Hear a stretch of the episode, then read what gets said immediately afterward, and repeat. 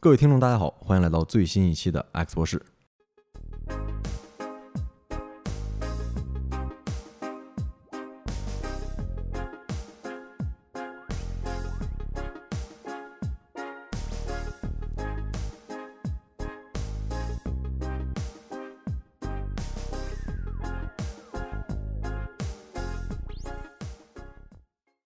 在上期节目里面，我们邀请了嘉宾发哥，还有汽水儿，讲了讲他们去西宁参加 FIRST 影展的有趣经历。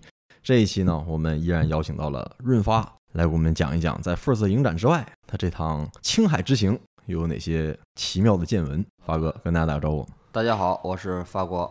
发哥这次去青海，除了参加这个 FIRST 影展，估计肯定还在青海转了不少地方吧。而且我猜啊，你应该跟一般的。游客常走的线路肯定是不太一样，是不是去了一些平时很少有人去的地方？对对对，其实这次去青海吧，看电影是其次，主要去是想去青海啊，这个玩上一圈儿。然后呢，这次的这个路线吧，的确不是特别的那个网红路线。网红路线指的是就是去青海一般就是大环线和小环线。大环线就是从青海、西宁、青海湖，然后祁连山，然后再到什么。呃，甘肃的这个敦煌啊、武威呀、呃、张掖呀，然后再到兰州这条线叫大环线，小环线基本就指着青海湖啊那一圈绕一圈叫小环线。然后我这次的确是有想分享一些吧，就是我专门去了一些，就是去的游客不是特别多，然后很有那个文化文化意义的一些地方。其实我这次啊，主要是想看看那个。呃，去青海想看看这个藏传佛教，还有看一些那个穆斯林聚集区。但是我去的这次啊，呃，甘肃那边有疫情，所以呢，好多地方是不能去的。比如说那个像甘南那些地区，呃，就不能去。而且是就是一些靠近甘肃的一些那个回族那种的自治区吧，比如临夏这种地方也不太方便去。所以我这是只能说是这次是去了一半儿我想去的地方。但这一半儿想去的地方啊，也是有很多值得分享的。我就自当是做一期就是旅游分享吧，给大家简单唠唠，简单聊聊。可以，现在疫情期间大家都出不了门，难得你能出去一趟，好好给大家讲讲。嗯，你这都去哪儿了呀？先说说。呃，去的看起来就是挺那什么的。第一天就是如果一共去的时间并不长，就大约是六到七天嘛。然后几天是在西宁。然后几天也是是绕着那个青海湖周边走了走，然后其中就是两天吧，然后专门去了那个藏区的那个一个地方叫热贡，嗯啊叫热贡，然后那个看起来好像没什么，但是里边可说细节倒是挺多的，咱们先一条条分享吧。从西宁开讲。先先从西宁开讲吧，先从西宁开讲。这个一般来说，这个。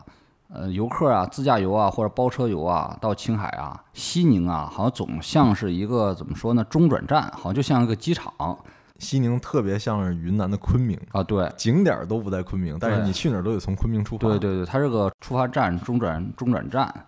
但是我觉得西宁本身吧，还是蛮有意思的，可以讲讲啊。尼古拉老师好像也去过西宁，对我这个我是高中毕业的时候啊，时间很长了，对对对，十年往上了。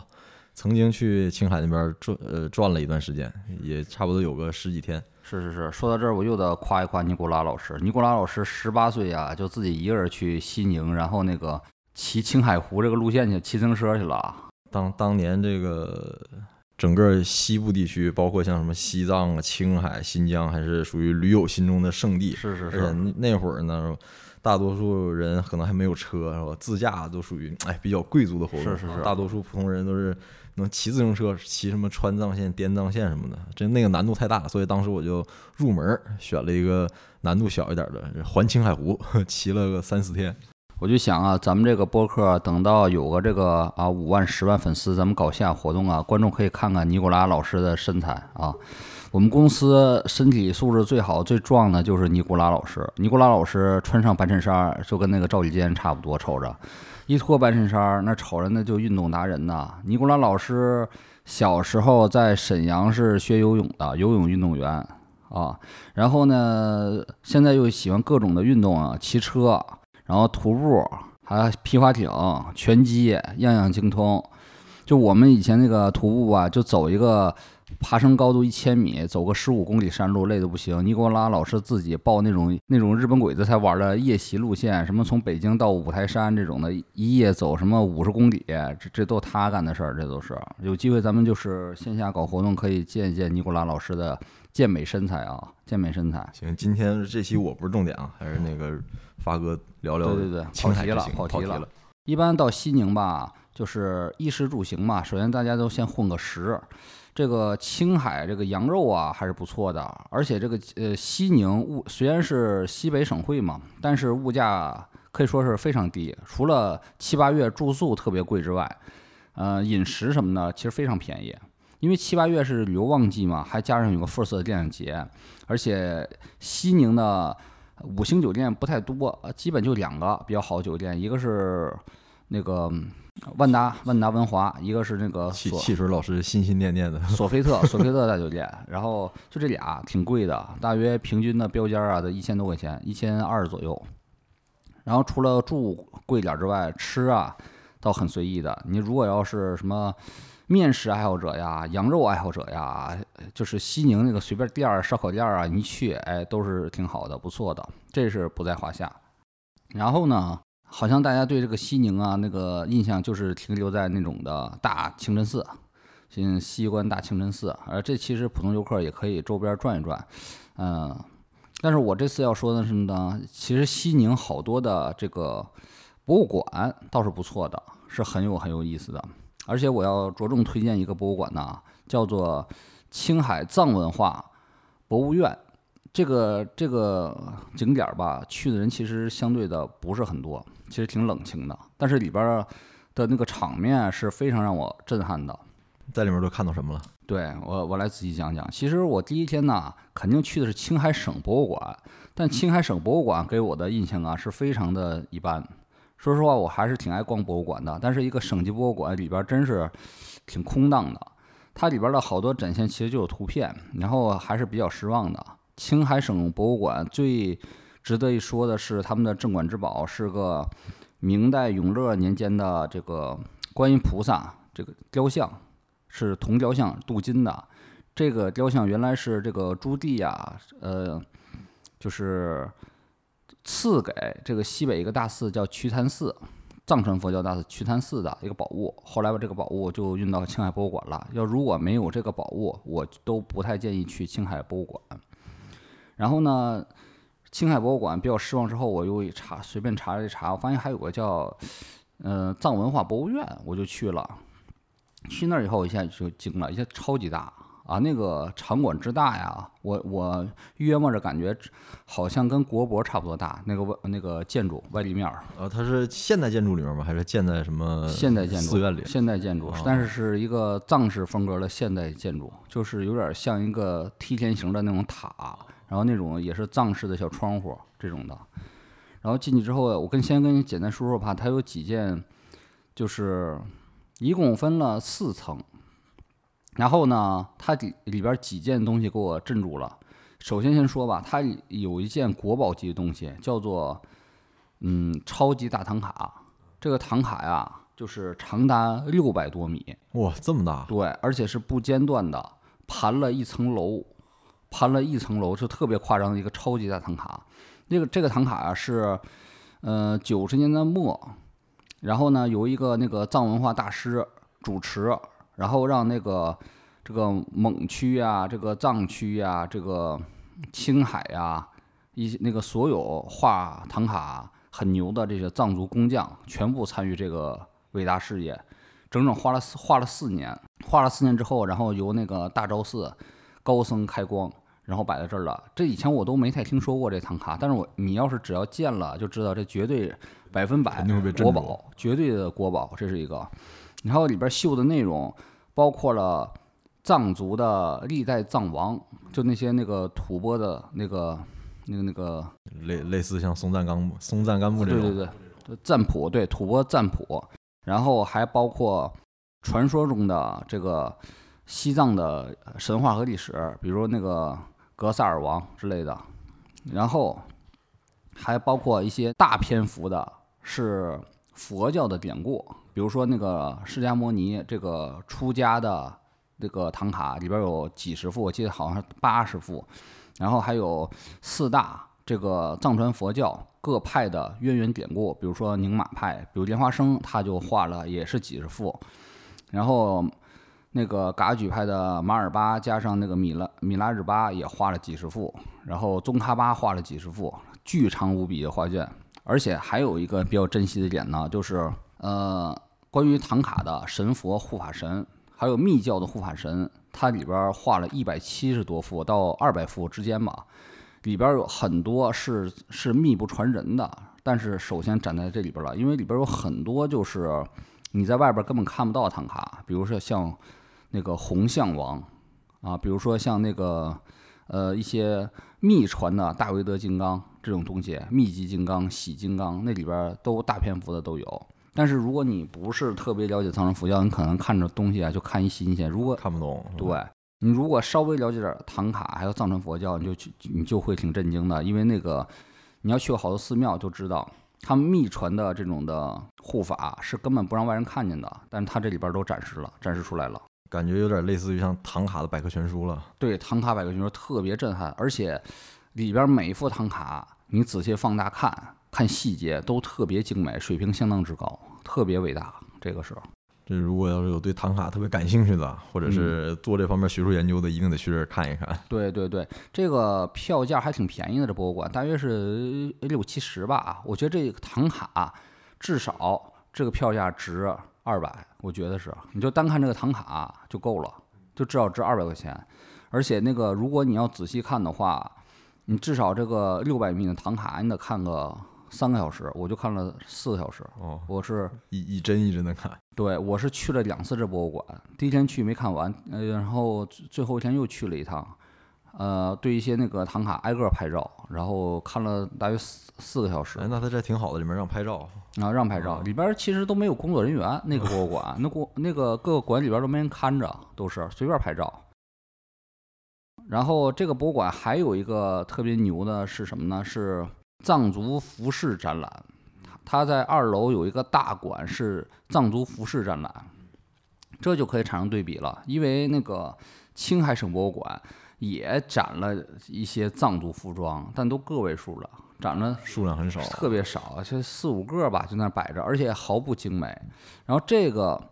博物馆里边展的那个藏族各区的男女服装，我预估算的一百到二百件儿，很多了，特别多。就是你一去就震撼了，就好多无脸假人模特全都站在那个场馆之中，穿着各个区域的藏族服装，什么安多地区啊，什么山南地区啊，这个那个，还有尼泊尔地区的一些那个服装全都有。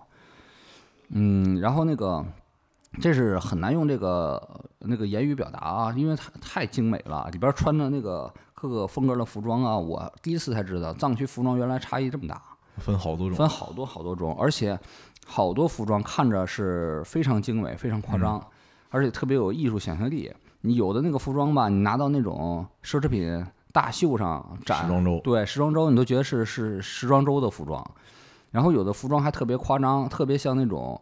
魂系列、血血缘诅咒啊，一些那种套装，像道具。对，我不知道那个宫崎英高有没有去过这种博物馆。他如果去了，肯定能吸收好多灵感。有几个啊，我会咱们发在那个就是文字版那里边，那叫什么东西？那个叫 show note 里边一些图片给大家可以看看，因为语言表现这个太太苍白了，太苍白了。哎，就问一句，这衣服都是老的还是新的？呃。有的是老的，有的是老的，但我也保存的很好。有个非常罕见的服装叫阿里普兰女子服饰。据博物馆介绍，这个服饰啊，现存的量非常非常少，是个位数的。然后其中一件完整的就在这个藏文化博物院里边。嗯，大家要看 show note 这图片啊，我们会贴出来，就会特别精美。一身的这种的全是绿松石，还有那个玛瑙，还有蜜蜡，挂了一身。然后上边还有那种的特别的精美的这种的头饰，哎，像这件衣服是给普通人穿的还是给神职人员穿的？贵族，贵族，呃，这个对这里边你要尼古拉，你不看过那个《尘埃落定》吗？那电视剧吗？那里边《尘埃落定》范冰冰穿那种的服装，这里边都有展览，非常非常精美。啊，但是这个博物馆呢，藏服饰博物馆有一个我觉得比较诡异的地方。因为我因为我看了一圈之后吧，我又仔细看一圈儿，当时我就跟我那个老婆说嘛，你发现没发现，就是这里边儿有十有这个十到二十个女子的模特是背对着背对着观众的，嗯，不露脸儿的。为啥？是不是只是为了展示他服装背面才有特色呀？那如果展示背面特色，为啥全部都是女装啊？而且我给你看看这个照片啊，就是男装没有背对观众的，没有，全部是女装，而且看着特别诡异。呃，我就觉得从一些迷信角度，是不是这里边儿因为服装过于精美、过于逼真，然后有点儿有点儿什么那个不好不好展示的东西啊？也可能是你看多了，是不是有恐怖谷效应啊？啊，那也可能吧，是这样，反正是挺奇怪的。大家如果再去，可以仔细观察我说的，全部背对着墙的，面对着墙的，全是女士服装，而且是都比较精美的。而且这个服装展示厅啊，它在尽头一直在放经嗯，啊，一直有一个大的喇嘛陈列室，喇嘛服装陈列室，那也非常精美，然后一直放着经。喇嘛陈列室里边有很多也是重量级的东西。首先，它是呃藏区六个派的藏传佛教服装全都有展示，然后它还展示了一些非常罕见的法服，而且这个模特都特别高，我预计啊都得是两米左右那么高的一个模特。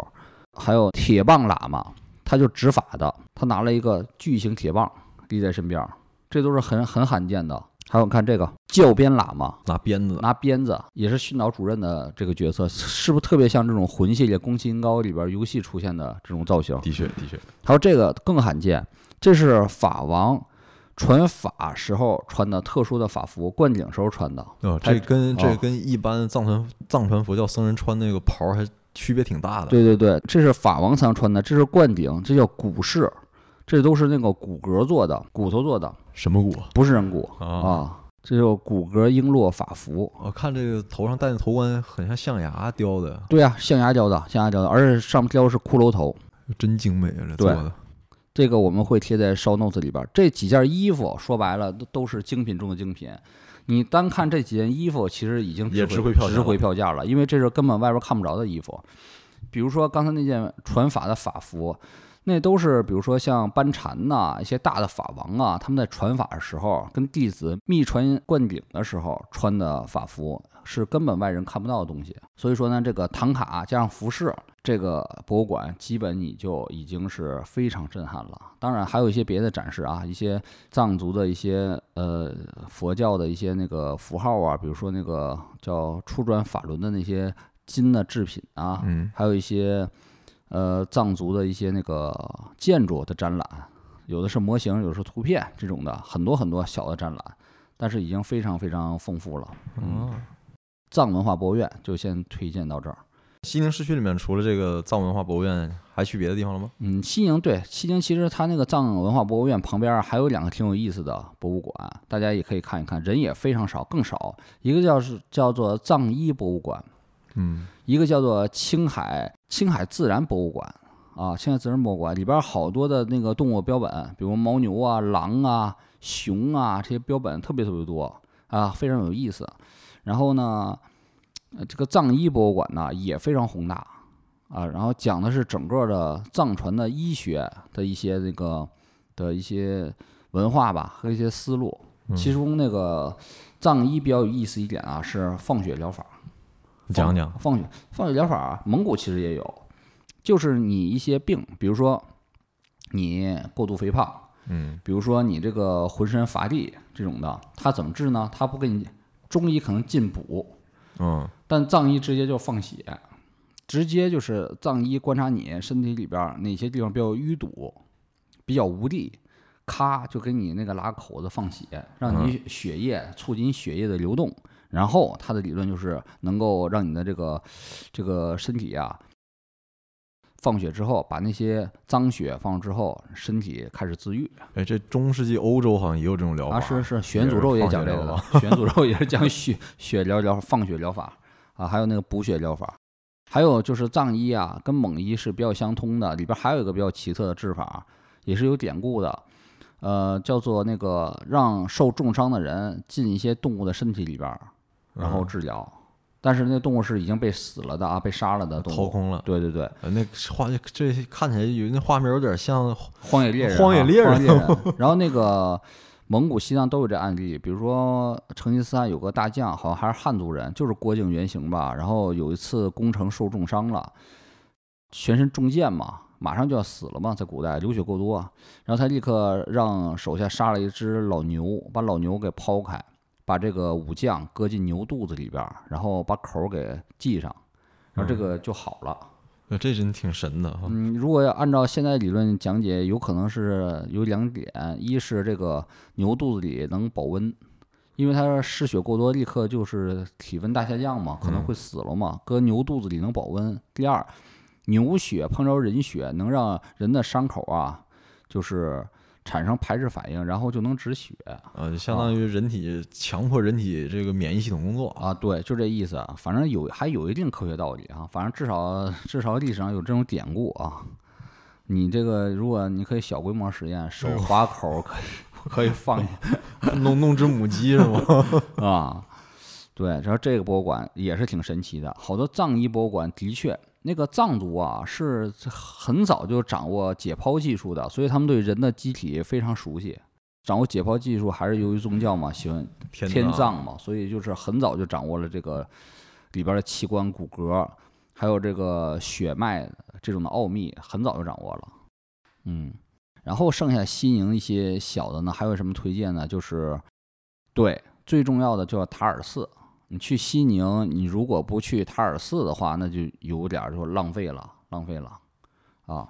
塔尔寺应该在西宁郊区。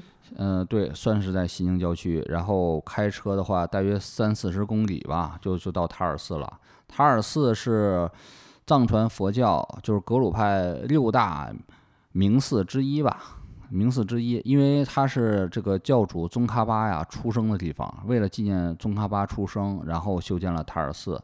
根据传说呢，宗喀巴本身的意思就是黄水边的圣人，那个地方叫黄水嘛。嗯，然后他妈也是个牧民，生他的时候就是产他的时候滴滴血滴在这片土地上，然后后世就纪念这个宗喀巴，就把这块儿建了一个大寺，里边儿可以说是整个藏区一个非常神圣呃加信仰的地方，香火极盛极盛无比而且。看起来是金碧辉煌，那个塔尔寺。哎，你去过是吧？塔尔寺啊，你去十年前去的哈。对，其实十年前去跟现在去有很多变化了，已经。这都是景区讲解员很合理的，就一百块钱跟你讲。你要不请啊，真是看不懂。瞪眼儿瞎看，那就是。对。首先他那个介绍我进去，塔尔寺有很多苦修的，分那个普通藏民，还有各地来喇嘛。呃，普通藏民就在那儿磕长头，对着塔尔萨塔尔寺那个本殿磕磕那个长头，一般都是一万到十万个。哎呦，对，我记得啊当时我看到那磕长头的，有人那那额头啊，对都磕出一一疤来，好像。对对对，是非常那个呃虔诚的。还有像苦修的这个喇嘛，然后他就是讲解员跟我说啊，他有一个喇嘛，其实还挺年轻，就三十多岁，他是从哪儿来的忘了。然后已经在这儿磕长头和天天打坐念经啊，已经超过两年了，就一直在一个角上坐着，坐了两年了。每天起来先磕大头，然后就开始在那儿打坐念经，两年了。他发了一个大愿，但是具体什么大愿，别人也不知道，所以一直在那儿他自己知道。只有自己知道，所以一直在坐着两年了，已经是。然后呢，那个塔尔寺里边有几大珍宝吧？那个塔尔寺有几大绝，一是壁画，好多密宗护法神的壁画，但是你普通游客是无缘观看的。二呢是堆绣，都是老的堆绣。堆绣是一种技术，可以就是你理解为类似的刺绣，或者说那种叫毛毡那种的东西。好多那个刺绣啊，都是明朝，呃明朝时期的东西，都是保存了呃五百多年了一个东西了，很多很多，很非常非常精美，里边全是关于佛教的故事。第三绝叫做那个酥油，酥油雕像，他们用就是咱们食用的那种呃奶的酥油，可以说就是奶油或奶酪吧。然后他们用一种技术变成像蜡一样的东西，然后用那个东西呃雕雕像，雕佛像，然后冬天雕，雕到它就是雕好之后，就让它自然的就是夏天的时候就融化。这有点像藏传佛教做坛城的感觉，就是意思证明就一切无常嘛，但是也要你要努力的去这个呃励精图治去修炼嘛，就是表现这个意思。这个塔尔寺这个酥油雕像啊，还是非常牛的。你进去那个大殿，就感觉有浓重的这个香味儿。对你，你这个你见过吧？啊，对，当时也也是蛮震撼的哈。然后塔尔寺，塔尔寺我是最感兴趣的是它的壁画，但是好多看不了嘛。有了这个这个讲解员嘛，他领你去一些他的偏殿，偏殿其实它里边有个偏殿呢，供的是护法神，应该是白哈尔，还有那个大黑天。但是他们不管那个叫护法，他们叫习习惯叫做家神，呃，哪个家？就是家庭的家。家庭的家，神秘的神，家神。然后啊，它有一个殿是很老的，应该也是个明清时期的古建筑。然后里边那个真是非常的特殊，非常的有意思，因为它二层，你不能上去的二层。然后我看着有好多动物标本，哎，我说这个很有意思，这么多动物标本呢？他说那个的确是很多动物标本存在二楼，作为家神的供奉和那个呃和那个眷属。哦，就用标本供这个对家神。头一次听说。是啊，是是，里边有那个鹰的标本，有老虎的标本，有狼的标本，有一些羊羊和牛的标本，全在二楼挂了一排啊。然后你要是去那个。他们那个秘密供奉那个白哈尔和大黑天的像嘛，全都是那个在一个小黑屋里边，你都看不见，只能远处看见，是这样的。嗯，然后塔尔寺呢，嗯，当时电影节嘛，好多其实明星也去塔尔寺了。你偶遇了吗？嗯，看着那个又看着周一围了。周一围在那个在那个电影节看到了发言，然后在塔尔寺也看到了，然后一路急匆匆忙啊。也浏览一圈，视察工作一圈，然后拜了拜，然后撤退了。然后是，嗯，塔尔寺非常非常重要。塔尔寺，嗯，你有什么想讲的吗？塔尔寺，你有什么记忆吗？我当时去太早了，而且那时候对藏传佛教这些东西是完全不了解，基本上走马观花。嗯，我印象当中，他那塔尔寺那个那个顶吧，嗯，贴的都是黄金，是吧？嗯，贴的是真黄金，我当时记得。嗯，这个其实并不稀奇。这是之后要讲的，藏区甭管多小的寺庙，好多贴都是真真黄金啊。塔尔寺就是，但是啊，这个藏区信众啊，对塔尔寺捐赠是非常的夸张的。塔尔寺那个塔，纪念宗喀巴有个大的佛塔，那是用那个黄金和白银打造的，是整个藏区捐的。应该因为之前应该也破坏过，又重建了一次。然后那个捐的黄金和白银实在太多，剩了好多，你知道吧？剩了好多都做成那个纪念品了，做成那种珠子和串子了。然后我也买了一个，就是用当初他们捐的白银做的一个佛珠。而我听说在现在不清楚，好多年前这个藏区寺庙，比如修一些建筑，他用那些黄金白银是这个内地一些官方机构直接转移支付过去的。对对，的确是。啊，你说是，那那我就不太清楚了。啊，我觉得我我听到都是藏区捐的，自己自发捐的啊。塔尔寺讲完了，然后我要着重介介绍一下呀，在那个也是在西宁不远的地方，有个也有个传奇大寺叫瞿昙寺，这没听说过啊。对，这个去人就非常非常少了。我塔尔寺香火鼎盛，全是人呐。然后瞿昙寺我去的时候，基本就是。基本就是就就是没有人，很大一个寺，但是没有，基本没有什么人。这你也是找了当地向导领你去的？没有，我是自己网上查的，然后那个包车去的，那个还交通还挺不方便的。然后去了到那个院儿里边有一个讲解员，我是请他讲了一讲。瞿昙寺，瞿是哪个瞿？就瞿颖的瞿，就是两个木那个瞿，昙就昙花一现的昙。然后“瞿昙”二字意思啊，其实就音译的，就是释迦，对梵文，就释迦摩尼他们那个族的称呼，瞿昙寺。然后瞿昙寺这个东西是瞿昙寺这个寺啊，是明朝修建的，是朱元璋刚开始修建的。然后在朱棣时期，大规模的，呃，把它。呃，定为这个在西北地区最重要的皇家寺院，它是皇家级寺院，所以它的规制啊特别的高，呃，被人称为小故宫，因为跟这个故宫的建筑模式有很大相似之处啊。里边的比如说里边雕龙啊，全都皇家级别，是五爪金龙啊。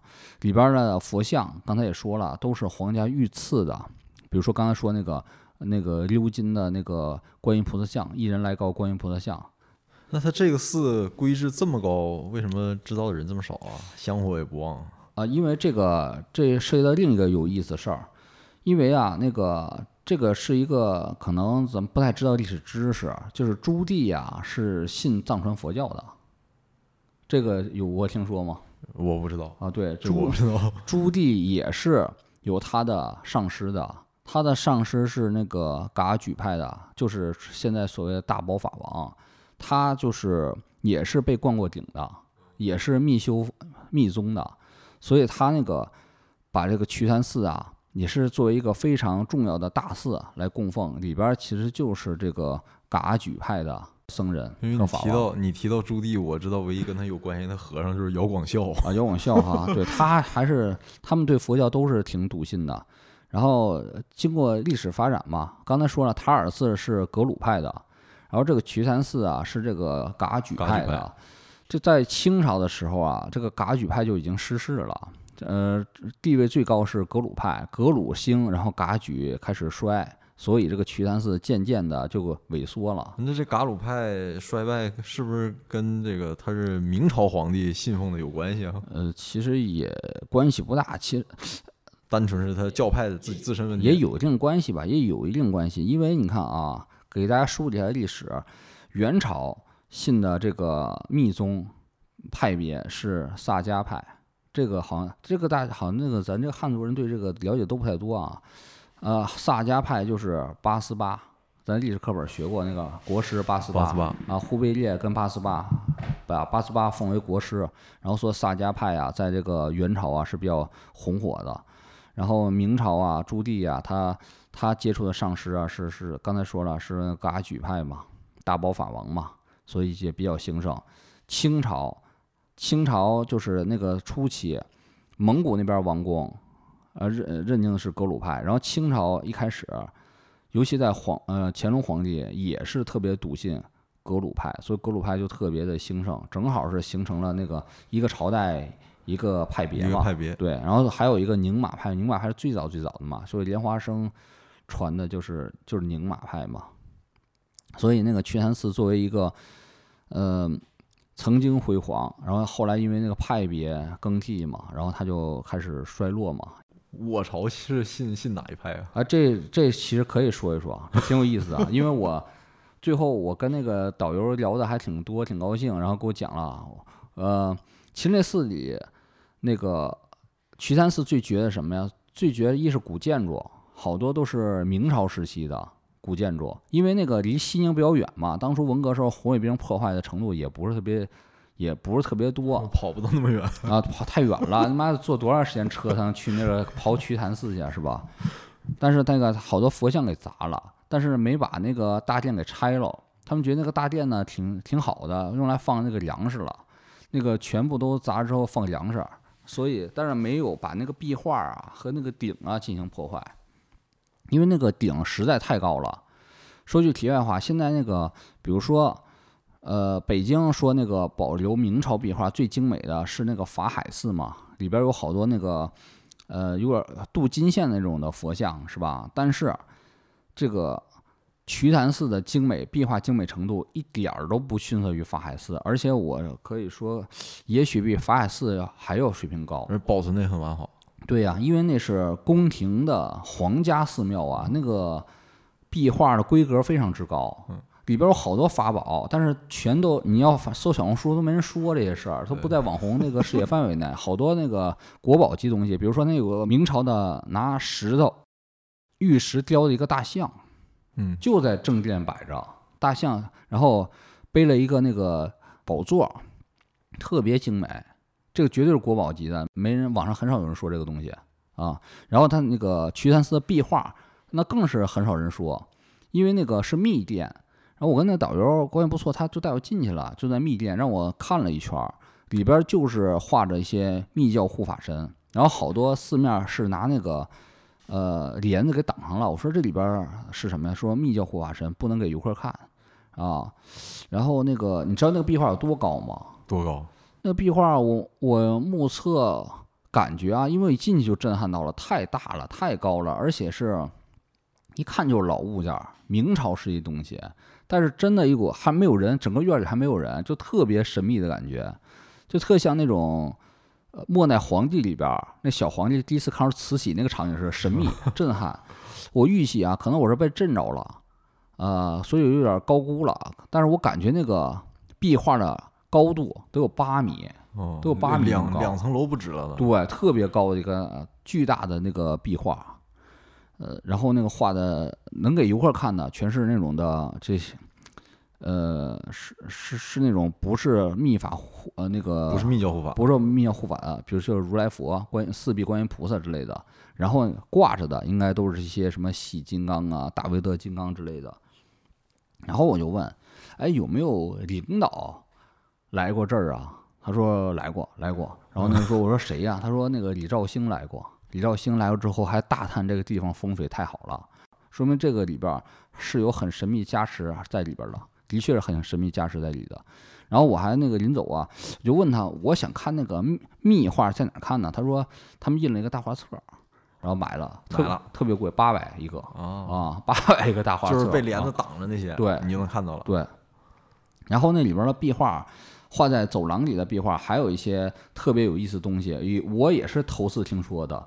你知道当地有一个非常大说法，就是朱允文就建文帝，他跑了，跑跑到青海了吗？没听过这传说。跑到瞿昙寺了。因为那里边儿的确还有一幅壁画，就是在两边走廊的那种，不是密教壁画的，就讲一些佛教故事的，也是明朝的，特别精美。比如说释迦牟尼佛出世啊，呃，观音菩萨那个显灵啊一些的传统的佛教壁画，但是跟这些壁画完全很有割裂感的是，有一块壁画是讲一个神秘的人被被一个官兵护送着来到一个山间出家，这故事就是特别莫名其妙，跟完全不搭着。而且那个根据专家鉴定啊，那是那是那个清朝画的，别都是明朝画的，就清朝画了一幅这个。那你说这是什么东西呢？啊，所以那个根据考证和研究，有出来一个惊人的结论，就是当初建文帝跑了之后，有说死了嘛，有说跑了嘛，有时候下南去南是洋了，去有去南洋嘛，还有更夸张去欧洲了嘛。然后那个说，当初那个里贝里那个拜仁那个球星，他说他 他是建文帝的后代嘛。但是他这说第三种说法，他跑到青海这个出家了啊，这个还是挺稀奇的这个故事。而且如果你看那壁画，的确会觉得挺费解，为什么单独有一个人莫名其妙很年轻的人被官军护送着来这儿出家呢？那是他是谁呢？那下意识可能觉得要不就是顺治要不就顺治，要不就建文帝，是吧？但顺治来这儿好像还真没听说过啊。是然后那个向导跟我说呀，这个故事好像中央中央十台专门拍过一期，《走进科学》还是什么玩意儿讲过，这个大家有机会可以找一找。可以看一看。然后这个瞿昙寺还有一个特别鲜为人见的一个宝物是什么呢？他们那个护法殿供的秘密护法是大黑天，这个也是向导跟我私下说的。原来他们那个供的大黑天那个殿还有三件宝物，是呃三个皮，现在只留下呃三个特别老的壁画了，应该是明朝壁画，是这个人皮、虎皮跟狮狮皮。然后呢，曾经呢这三个皮是都是真实存在的，嗯，呃，真是挂里边秘密供奉了一张人皮、虎皮和一个狮皮，然后应该是上面都画着密画。嗯，这个画照片之后我们会放在 show note 上面，大家可以看一看。对皮子没了，但是壁画还在。对，这个也是在文革之中被那个被红卫兵给烧了，给给烧掉了。然后瞿三寺之前还有一些人皮壁画和人皮唐卡，然后这些东西现在也都没了。都是啊，不知道是被收起来了，不密不是人呢，还是已经被完全毁了。反正现在是普通人是看不到了啊，普通人是看不到了。然后瞿昙寺基本就讲到这里啊呃西宁市内的，差不多你转的也就这些地方了。啊，对对对对。然后呢，我要重点讲一下这个去的另外两个比较这个很少人去的地方，一个是热贡啊，我们接下来行程就要热贡了。其实我这次最主要行程就是去热贡干嘛去？请唐卡啊，那个搞唐卡。以前那个我比较收藏的爱好是浮世绘嘛，然后现在不知道今年怎么着，就突然就是这目标聚焦向了唐卡。当然了，我现在这个请唐卡都是新唐卡，因为这个老唐卡实在是太太少见、太贵了，我也我也搞不起，现在还只能先从新唐卡入手。对，之前这个一般普通人可能知道唐卡都是听说上海某位富商哦，这这不用那啥，就刘一谦嘛，刘一谦先生哦买了个三亿的啊明朝唐卡。嗯，这个热贡啊，离这个西宁啊，开车大约就是三个多小时吧。我记得没错，应该二百公里到三百公里左右，差不多这么远。然后热贡，你有什么印象吗？你觉得热贡是个有名的地方吗？热贡，你看我这地方我没去过，啊但我还是真知道这地儿。为什么呢？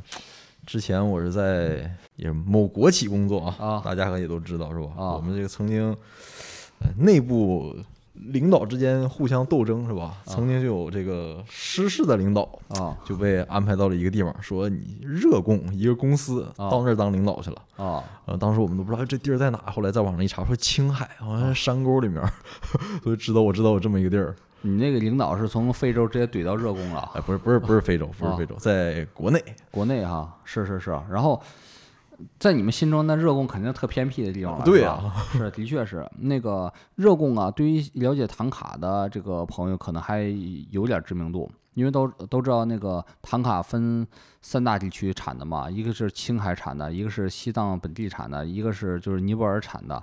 青海所谓青海产的唐卡，基本全是热贡开发的。那为什么是偏偏这个地方啊？因为它这个形形成了一个，因为因为首先啊，这个画唐卡本身并不算是一个商业行为，就是从原教旨来说啊，画唐卡本身就是一个修行的行为，它是画唐卡本身，你得懂一些那个呃佛像的度量经，你自己得知道，而且什什么什么叫度量经因为画唐卡吧，造佛像啊，都是有度像标准的，是有本书就叫《度量经》，然后里边儿是比如说什么比例，怎么开面，然后什么手势、什么法印、什么法器，那都是有严格标准的。啊，这你得懂才会画啊，你你得。懂才能画，而且你绘制唐卡的时候，你的是比如说你画的观音菩萨，你基本都是一直念着六字大明咒，一直念经一边画的，一直观想一直画的。本身画唐卡就是修行，而且唐卡还给大家做一些科普啊，唐卡一般是画在布上边的，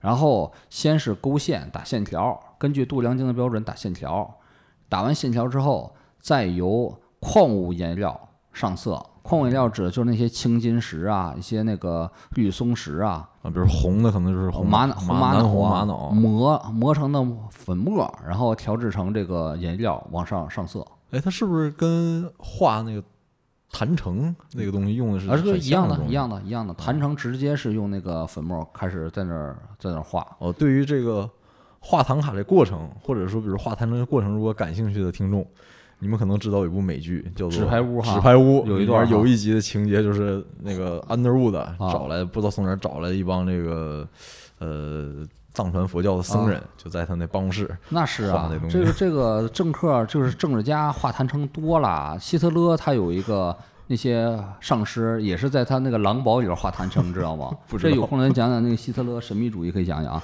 希特勒请了好多喇嘛，是在最后从从西藏对请到德对国，你不知道那个攻破狼堡的时候，发现好多死喇嘛吗？就是那个盟军。这不知道，啊有机会你讲讲。对，还有现在咱大人物画坛生，那那更多了去了，那那更是多了，不知道哪里去了了。现在是，然后画唐卡一般的时间呢，就短则几个月，三四个月，长则好几年，真是非常费时费功夫的一个活儿啊。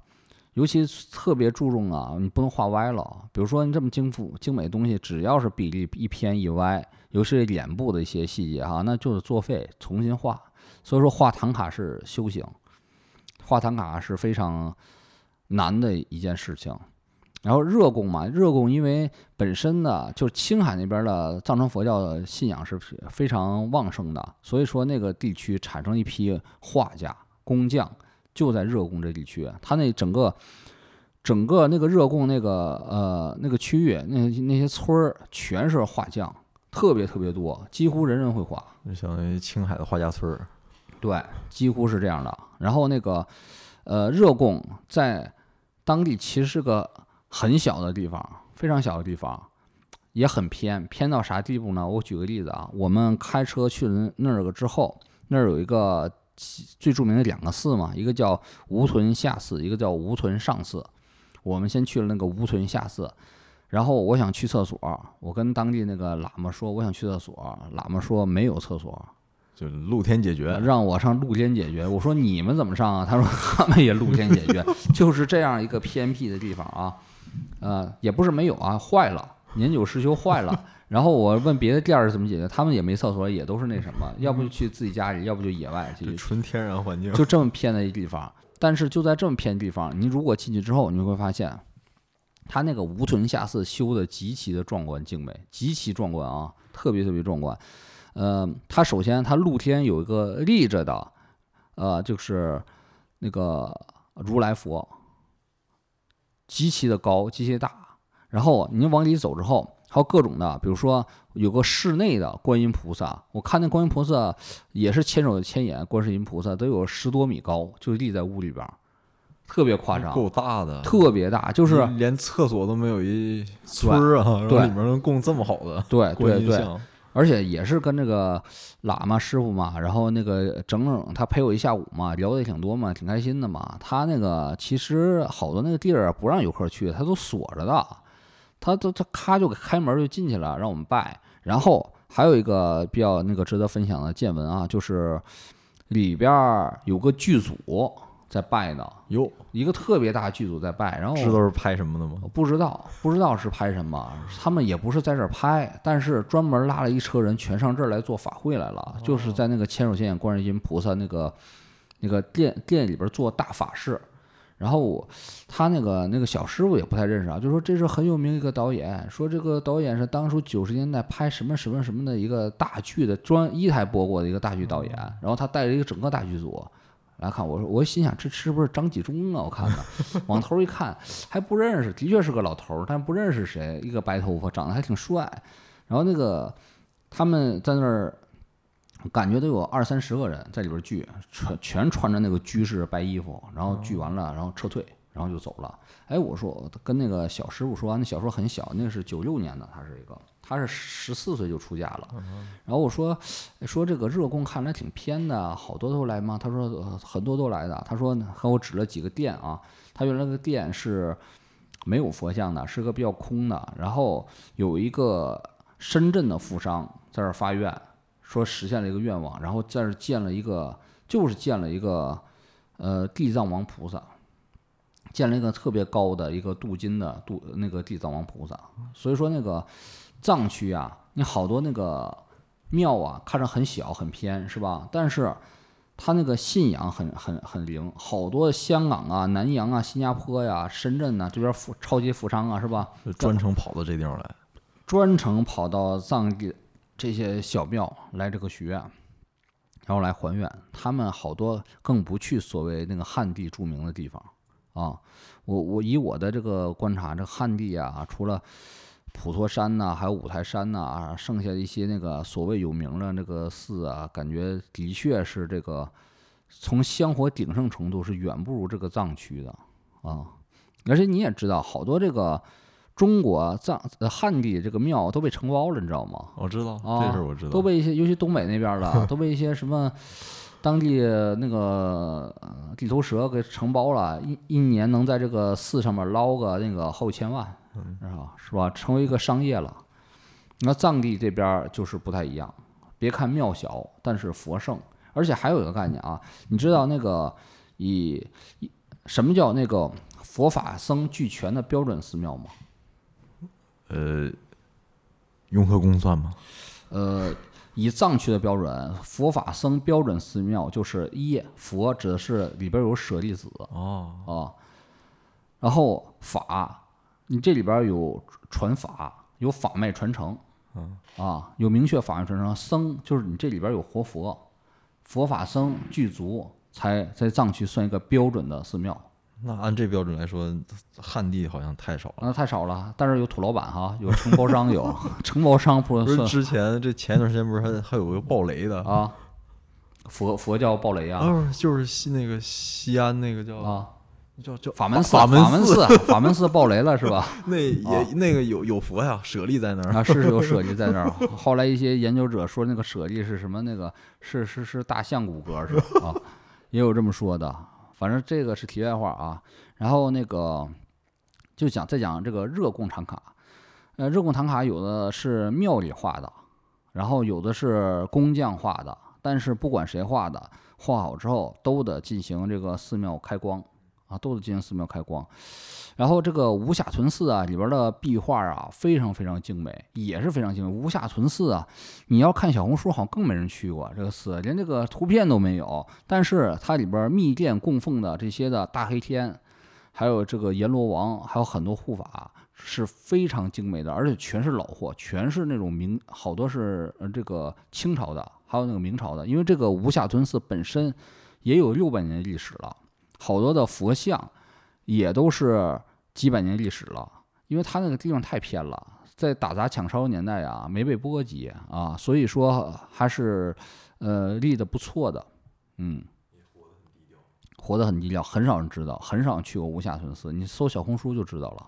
你说咱这一介绍，不会导致那地方招贼吧？咱没那么大影响力吧？这个是吧？没那么没没那么大影响力。那我再科普一下这个这个汉地请唐卡有哪些那个现在有哪些趋势吧？因为这个普通的请唐卡呀，基本全是嗯唐卡啊，在藏区，呃藏人那个主要供的最多的第一多的其实是四臂观音菩萨。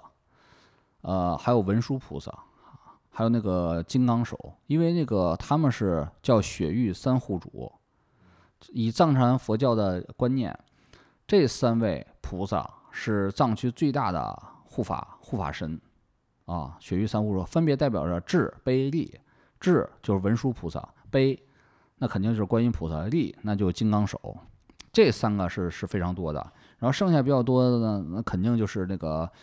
呃，莲花生大师对，大黑天，然后呃，还有一些弥勒佛，对，弥勒佛呀，在那个藏地呀叫强巴，他的形象并不是咱那个汉地里边大肚弥勒，大肚弥勒只是他的一个化身，是是应该在这五代时期化成一个游方大弥勒佛，但是在呃那个藏地啊，弥勒佛的形象是非常健美强壮的。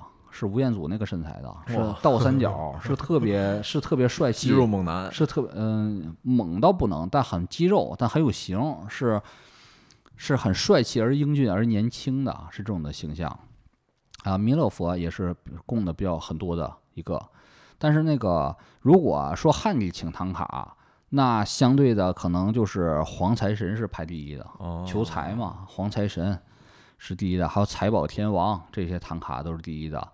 相对呢，请啊文殊菩萨也比较多，相对好像请那个观音菩萨那个比例就比藏那个呃藏地要少了。而且有一个我要问一下，我之前看一些唐卡资料里面，我看到过有的唐卡上面画的好像是好像是关二爷啊。这个这不在传统唐卡之中，反正是你看的是是漫画海报吧？是不是？不是，真真的是有那个。就是关关羽的那个唐卡，之前有一个节目，就是那个跟马未都他们一个系列的，那个叫什么关键时刻啊。然后有一期马不关键时刻是马西平嘛，不是不是不是不是那个关那个关不是不是那个关，他那个里面然后有讲有一期就是讲唐卡，他那个唐卡里面画了好多人物，然后里面有一个人物就是关羽，白绿袍红脸胡子，这我还真没见过，你有空发给我研我研究研究，可能我是我知识盲区，这个是比较 比较不知道的。啊，关羽的确是佛教护法神，但是是汉地的，藏地好像还真没见过。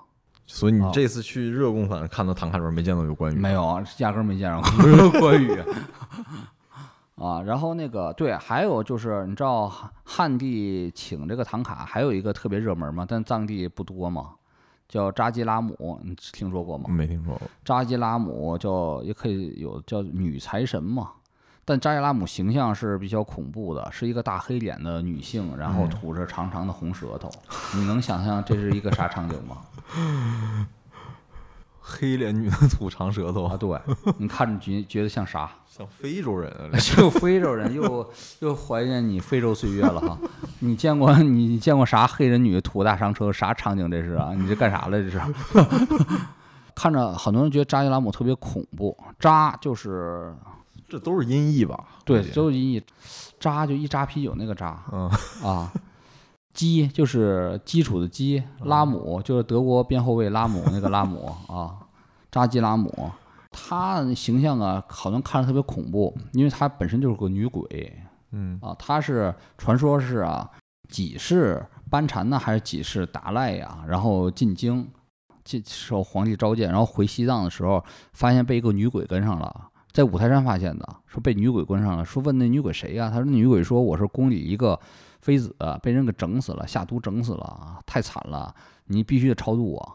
然后就缠上了，缠上之后，他想啊，你也不容易是吧？然后给他超度了，超度到藏区之后，把他变成护佛教护法神了，因为他是个比较凶的厉鬼。然后进入度化之后，他能量也比较高，然后就变变成了藏地护法神，主要守护一些藏地人民的这个财产安全哦啊，所以把他供为这个女财神了啊！你要这么一解释，那那那啊。那黑脸吐舌头，这就好好解释了。是啊，这啊这这这种形象，我在那个法医学著作是吧，《尸体变化图鉴》里面好像是见过见啊，黑脸吐舌头是吧？那他他们就比较惨嘛，没有得到高僧度化嘛，所以扎基拉姆啊是比较灵的。扎基拉姆就好多就是汉地人知道这个典故，就专门请这个扎扎基拉姆，有那种小的佛牌，还有一些唐卡，就是在里边。但是热贡我去那地方就几乎就没有画那个的，就没见着过，明面上是没见过画扎基拉姆的。所以说这个东西。可能咱这还是比较讲究那务实主义啊，啥来钱快来啥哈，就请啥哈，嗯，所以这个扎基拉姆还是一个比较有意思的一个点。现在想请扎基拉姆的人大有人在，很多很多，非常多。但热贡那儿也不好买，热贡那儿也有专门做的，但是估计都是为汉地人汉地人做的。但是藏区供扎基拉姆的没有，你看哪个庙里边能供扎基拉姆啊？但是扎基拉姆有专门的一个一个庙，那里边供人要多的。然后那个西藏好多庙还是镇那种女鬼的，你知道吗？就好多庙就是有那种雕像，一看就不是佛和神，不是护法，是那种铁链子拴铁链子那种小人像，全是女鬼供着。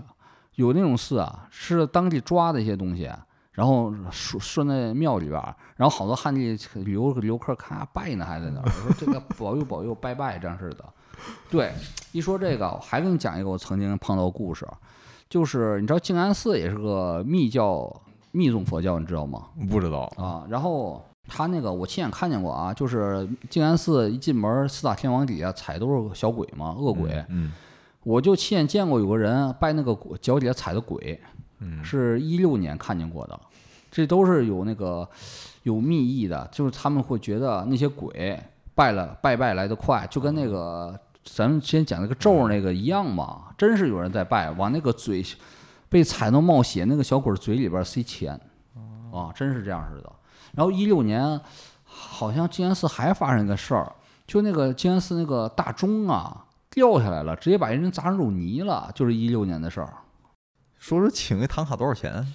请唐卡，你想讲吗？请唐卡真是多种多样，多少钱都有这种的。你就说这种新唐卡吧，有的也都画了两三年呢。那个我见着一幅就是非常精美的巨幅护法图，那个就得请价就得四十 W 啊。但是呢，一些呃也也蛮精美的，基本的价位就是两到八 W 之间吧，都是。其实你你觉得可能看起来还是蛮贵的，但是你想想，他可能一画一一幅唐卡，他要画三个月到半年，就算一幅卖八八 W，他一年才画两幅，才十六 W，十六 W 换算成工资好像啊，对呀、也还也还可以哦。啊不行啊！你那北京哪个打工人，你看得上那啥呀？北京的打工人，你一月挣十五 W，一点五 W，然后又说资本的压迫、剥削受不了了。你要花那唐卡去，一年才挣十 W，然后你还天天在这念经，你受得了吗？那肯定难受啊！这任何白领都无法做画唐卡的工作。然后我这次请了一些，请了两个四臂观音的唐卡，还是挺精美的，我还挺喜欢的。然后也拿到公司了，给大家看了，嗯确实如何评价？锐评一下挺精美的。啊！你赶紧刻十万个长头吧！哎呦，老老说磕长头就笑，其实有有有空有机会可以小磕十个，小磕十万个这可是哦。然后就是还有另外一个寺叫阿柔大寺，阿柔大寺就是在也是在热贡吗？呃不对，在祁连山附近，在就是青海很北边的地区了。阿柔大寺也是一个很少人去的一个地方，也是我偶然发现的。然后开车过后，我看这个你咋偶然发现的？也是跟那个 啊鼹鼠那期节目里是吗？他翻谷歌地图翻到的是吗？啊，真差不多，真差不多。因为你知道吧，就是开车在整个青海逛啊，你经常可以看看那看到那种非常小的聚集区，嗯，也也许就是十几户人家，但是就会有那个金光闪闪的大寺，就是跟你说的，就是贴那个贴金的那种金金顶，啊，金顶大寺特别多。而且你看那荒无人烟的那个放羊的区域吧，就有一个巨大的灵骨塔，这青海是经常发现的。我就是走那个祁连山那块儿走走，我看这个有个寺啊，还挺大的，然后我就进去了，叫阿柔大寺。然后阿柔大寺就是有有呃那个有有什么特殊经历呢？嗯，其实也没有，就拜了拜，然后就就是跟吴屯下寺一样，也是很精美，也是很宏大，然后里边壁画也是很牛啊，那个，然后在这个寺里边啊，我就是印象最深的，我看到一个照片儿，还是挺有意思的，就是各个寺，我这个差不多去了五六个寺了吧，各个寺都供着那个十世班禅的像，全都供着十世班禅的像，这个这还蛮有意思的。大家要懂的话，可以自己琢磨琢磨为什么。而且我见过一个最罕见的一个像，我忘了是哪个寺了啊，反正肯定不是塔尔寺，塔尔寺不敢这么供，呃，应该是瞿昙寺，对，就在瞿昙寺供着一个十世班禅传法的像，就是穿着穿着那个咱们刚才说那个那个特精美的那个对对对对对，骨骼璎珞那个法衣，然后冠领图，这是非常罕见的这一个照片儿。然后我忘了拍了，然后呃，然后呢，就是一些寺里边儿，就像那个塔尔寺里边儿，还供着这个十世班禅的这个金像，做的非常逼真，非常那个呃庄严可爱，然后坐在那里。然后还有个细节呢，就是想想想说一下，就是你知道咱们有有一些咱们会单独做一些节目了啊，就是藏地最近人魔切特别多，然后藏传佛教开始在北京传播兴盛。你知道最重要的人物是谁吗？李连杰，呃，不是李连杰，李连杰也是一个过渡人物。他最重要人物啊是这个西藏这个五明佛学院的创始人，叫法王如意宝晋美彭措法王，他是最影响最最最重的一个人。就是相当于是他把这个藏传佛教在可能八九十年代以后，又对又重新传到内地的对对，，先从传到五台山，然后从五台山开始辐射北京，然后那个我就去那个青海藏文化博物院嘛，我刚刚不说六百米大唐卡嘛，宁玛派的法脉最后一个就是画了这个晋美彭措法王，说明他的身份和地位不光在藏区被人认可，被政府和中央其实也给他定了位了，已经就是已经当代的这个当代圣人、当代法王了，已经画在唐卡之中了，这还是非常非常难得的。你看那个，其实那个六百米的长卷呢，还缺位了两个活佛，这两个都没被画进去，也是比较特殊的，也是也是比较特。要是懂这个里边历史的，你有空可以看看，就缺了哪两位。还有去的哪些地方没说到的吗？然后其他的旅游，我觉得都不太一提，不太值得一提。其实那些网红景点我也去了，像茶卡、青海湖周边、祁连山脉 也都去了，没有留下任何印象，几乎就是。但是我觉得最美的是啊，就是你呀，这个我这次包车去的，这个坐着这种 GL 八呀，穿梭在这个青海的山间，大山大河啊，真是非常的壮观。我其实特别喜欢看那个景色，尤其那种盘山公路。我注意到一个现象，就是好多放牧那个羊嘛，大羊群嘛，他们在暴雨之中啊，他们是一动不动的，他们是罚站似的站着一动不动，跟静止似的。我就觉得这个羊还真是挺可怜的哈，他们就是吃草，然后那个然后一动不动，然后就然后再被人吃。被人吃了，还是真是觉得挺可怜的。还有我还有一个问题啊，就是想问问那种懂车的这种听友，我我就是看那个，你说如果要买一个那个林肯的领航员吧，适合在青海和西藏这个地方开吗？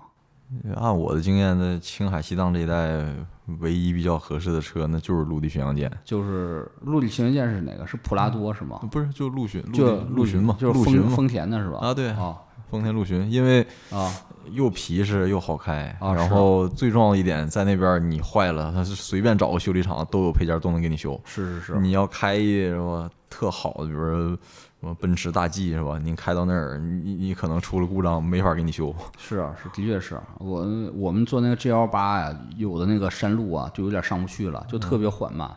我们在那个祁连山那块儿啊，就是遇到大大雾和冰雹了，而且已经是那什么了，已经是八点半了。嗯，但是那个青海那边儿，毕竟经纬度跟北京有有一段距离嘛，他那八点半实际相当于也就北京七点多嘛，是吧？但是就很危险了，全是雾，全是冰雹，全是全是大暴雨，然后还是那种下坡路，对，哎那段还是挺惊险的，真是青青海那边气候变化特别快，是啊，变化特别快同同一。天就能起，一年四季你能在一天里面都能感受到。是啊，我第一天到西宁，我觉得那比北京还热呢，暴晒无比。而且我那个包里头啊背了一个抓绒，我觉得妈都太背多了了，太太背多了。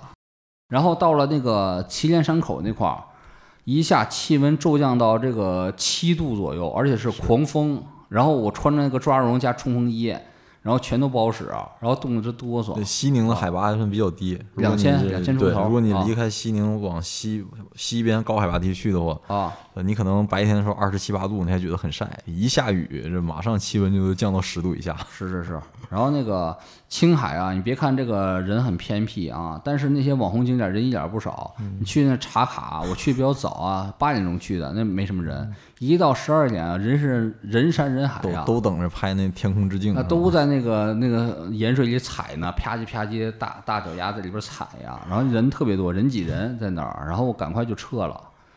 呃这个都印象不深，而且这个沿途网红景点啊，酒店都还挺贵的。你看青海那个地方，你吃顿饭才花十几二十，但那个茶卡那边酒店都是七百块钱左右。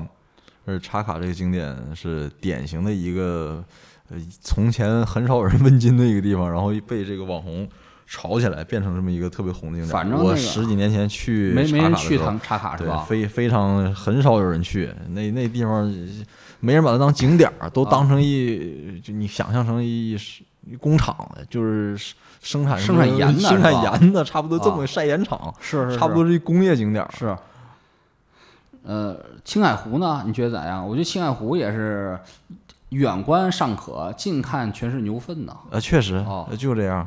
这个不知道你去的季节有没有油菜花呀？一般青海湖，呃，游客最多的时候就等它油菜花开花那季节。有倒是有，的确也拍简单拍了两张，但是还是并不太感冒这种感觉啊。其实那个苏南也有好多大片油菜花，以前骑自行车从南京到苏州，一路全是油菜花。那还有那个浙江那边儿，那个什么台州那边儿一大堆也是油菜花，就是见怪不怪了。而且青海湖的油菜花相当于一直是它一个卖点嘛，包括啊青海环青海湖自行车赛。对也都要选在那个油菜花开的最漂亮的那季节，然后呃来那举办比赛。对，所以这也是为什么你之前问我好多跟文化相关的，我答不上来，是啊就是因为当年我去的时候，主要也奔着看景儿去的看。景去的哈。嗯、对，我觉得青海的景啊不在网红地了，因为网红地全是人了，青海景就在路上，你就仔细看那个一路开车那个大山大河，你可以随时停下。我觉得就祁连山那块儿特别好，但除了那个网红景点之外，祁连山特别适合找个地方啊，找个山坡啊，你那个野个餐呐、或者你是你就是小憩一会儿都挺好的。哎你要在青海那个地方格兰屏，那真是路边随便找个地方都可以格兰屏。是啊是特别适合格兰屏，这绝对比北京什么金海湖啥强多了可啊！北京这个西边山里边强多了可啊。然后，但是唯一遗憾的就是这次去青海啊，没怎么见着这个穆斯林的聚集区，没怎么去这条线路。以后啊，我还有一条线路，这尼古拉也知道，我们有一个叫做晚清回民路线啊，去一些什么临夏，还有哪哪个哪些地儿？对，那个那个西海固，西海固，西海固。我们那个年初看一本书嘛，叫《晚清沧海市》，大家有空可以看一下啊。我们那个看完这书之后大受震撼，想那个来自西北这个回族这个之旅啊，里边提到的东西，比如说临夏，这都是这个可能有有少部分呃这个旅游爱好者可能去过吧，那是纯纯纯的一个那个小卖家一个地方。还有就是有机会可以再去一些呃青海和甘肃交界的地方啊，青海和南部甘南交界的地方，然后还是有很多这个有意思的藏族自治区，然后可以再顺着那个甘南呢一路往那个四川走，然后走走走走到那个最高城的理塘，然后从理塘再往西走，然后进入什么昌都啊，然后进入藏区，也是我觉得西北旅游啊大有开发，这次只是小小一小小小一玩儿，然后以后可能有更多机会吧，去玩一玩。好，那我们本期的节目就到这儿了。